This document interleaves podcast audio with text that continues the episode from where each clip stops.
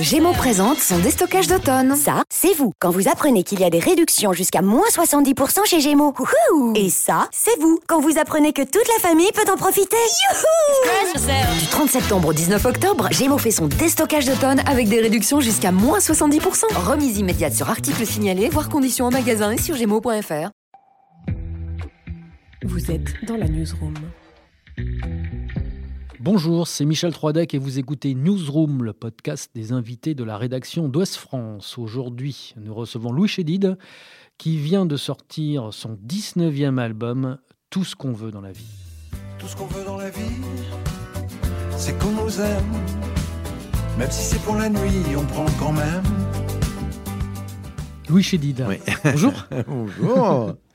Tout ce qu'on veut dans la vie, titre de votre nouvel album. Ouais. C'est quoi tout ce qu'on veut dans la vie, d'après vous? Je pense que pour la plupart des gens, c'est euh, être euh, heureux. Euh, je crois que c'est la première chose. Alors, ça passe par beaucoup de choses. hein. Ça passe par l'amour de son métier, ça passe par l'amour des autres, ça passe par la, par la bienveillance qu'on peut recevoir et la bienveillance qu'on peut, qu'on peut dispendre ou donner.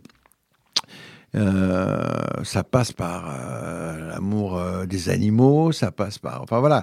Et mais mais ça passe beaucoup sur la, par les sentiments, quoi, par les émotions, par les sentiments.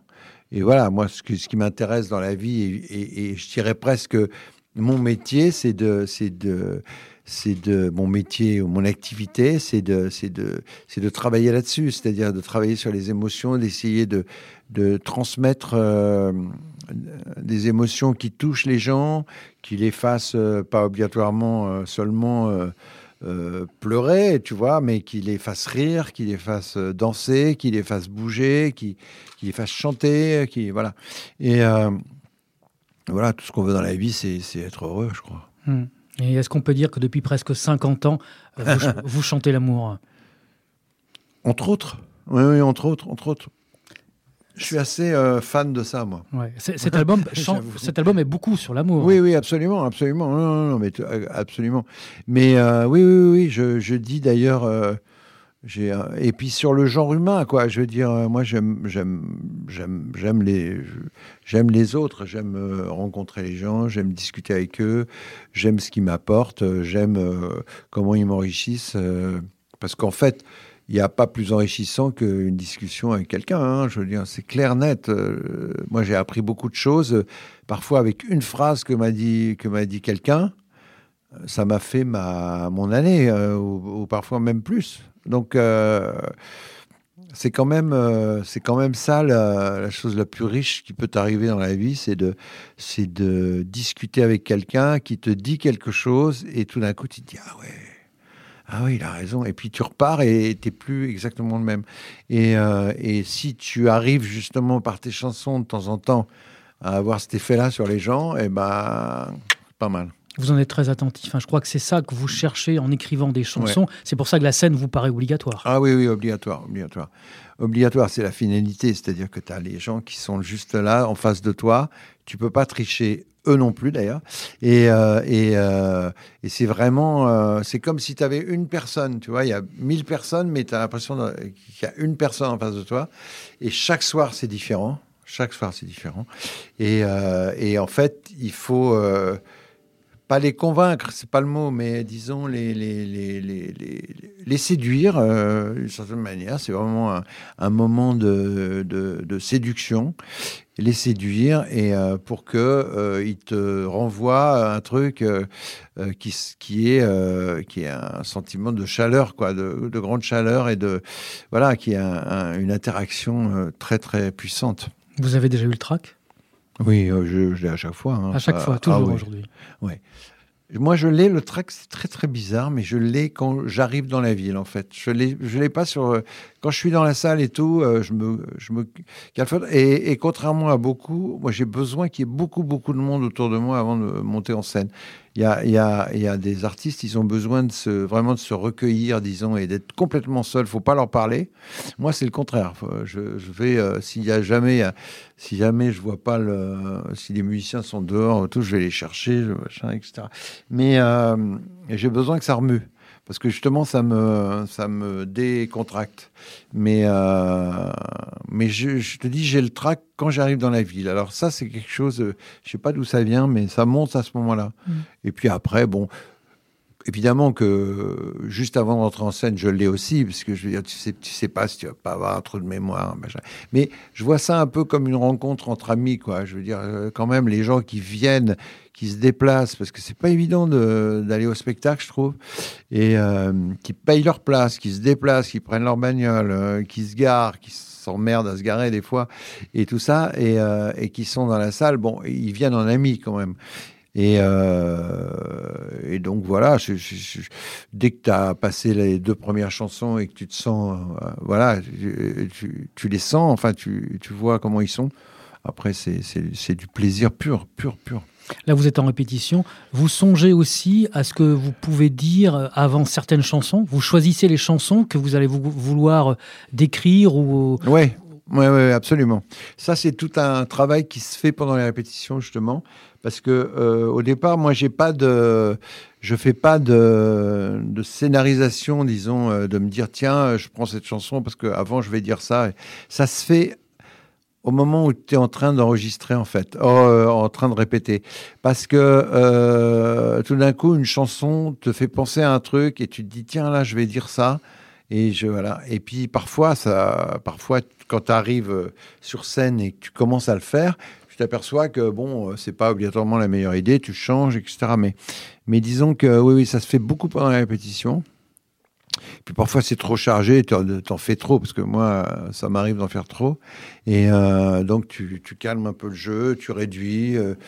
mais bon, ça se fait au bout de, de 5-6 concerts, tu vois. Au bout de 5-6 concerts, tu sais à peu près ce qui fonctionne, ce qui ne fonctionne pas, ce qui est intéressant à dire ou pas. Enfin voilà. Les chansons naissent parfois de rencontres. Il y en a eu une sur l'album qui est née d'une rencontre particulière. Elle s'appelle La fille sur le banc. Vous pouvez nous raconter Oui. La fille sur le banc rêve d'un autre monde un monde où les amants. Euh, la fille sur le banc, c'est j'habite euh, à côté du cimetière Montparnasse à Paris, dans le 14e, et euh, je vais souvent au cimetière Montparnasse. Il y a, comme je dis souvent, il y a du Bollinge au cimetière Montparnasse, il y a Maupassant, il y a, il y a Gainsbourg, il y a, il y a Chirac, il y a Duras, il y a Carmé, enfin, il y a plein de gens. Et donc j'étais sur un banc en train d'écrire comme ça sur un petit carnet, je fais ça souvent, euh, et il y a une fille qui passe et qui me voit en train d'écrire, elle, elle, me reconnaît et tout ça, elle me dit ah vous êtes en train d'écrire une chanson, je lui dis oui non enfin j'écris des, j'écris des bouts de phrases et, euh, et elle vient s'asseoir à côté de moi. Et puis au bout de cinq minutes elle s'effondre en larmes etc etc elle venait de se faire euh, larguée par son chéri, enfin son ex-chéri. Et euh, donc, elle était, euh, elle était en, larmes. Et, je, et moi, évidemment, j'étais un peu décontenancé, mais j'ai joué un peu les, les, pères.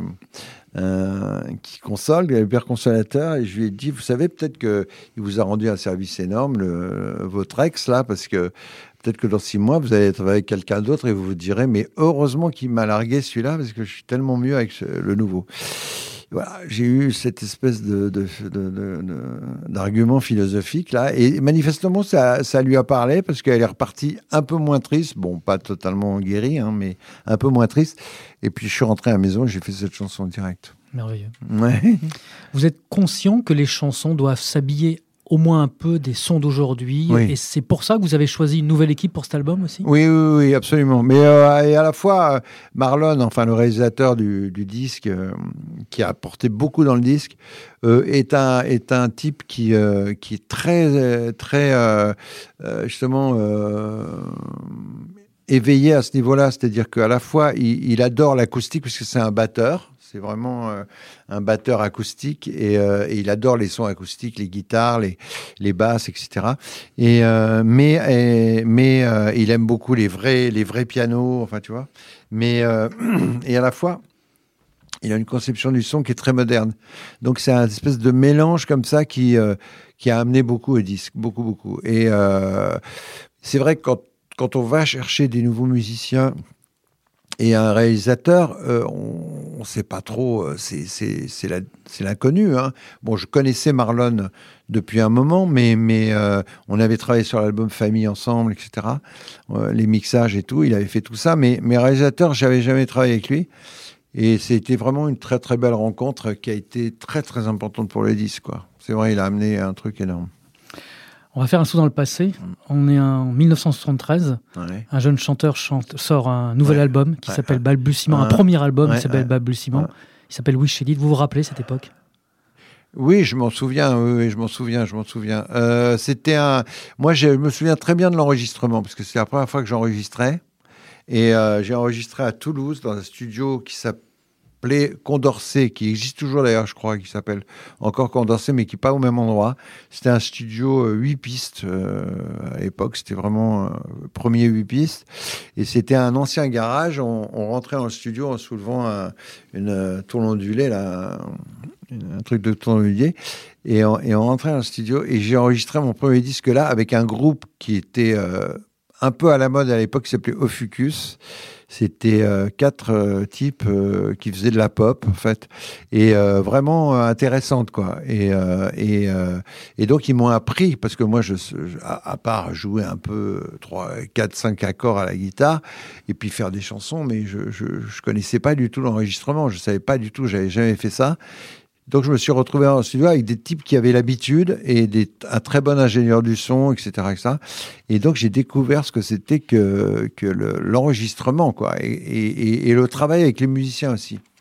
Et euh, tout d'un coup, je me suis dit, euh, mes, petites chansons euh, que je faisais en maquette sur mon Revox, qui était un peu riggy quand même, tout d'un coup, ça prenait une, allure euh, incroyable.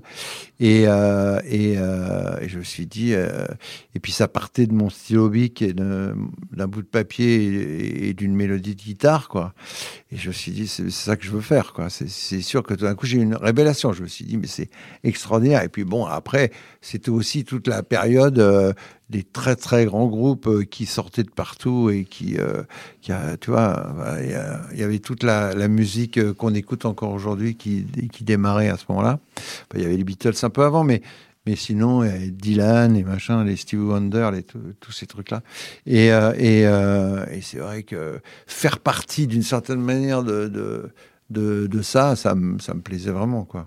Il y avait pas mal de fantaisie dans vos premiers albums. Fantaisie qu'on a d'ailleurs Oui. retrouvé chez Mathieu dans ses, dans Oui, ses, oui, dans ses premiers disques. Oui, oui, oui.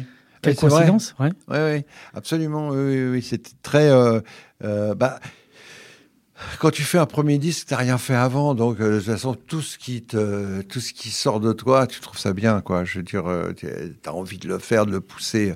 C'est, c'est, des- c'est, c'est une. euh, t'as rien fait avant, donc de toute façon, t'as pas T'as pas d'éléments de comparaison, donc euh, tu, tu laisses tout sortir comme ça et voilà.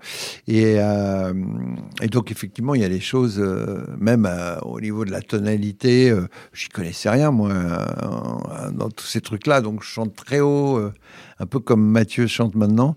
Et, et c'était c'est rigolo, mais j'aime beaucoup ce disque en fait. C'est un disque très naïf, mais euh, et, et c'est vrai très euh, très fantaisiste en fait, assez marrant. Merci Louis Chédid. Ouais, c'est moi, c'est moi. Newsroom.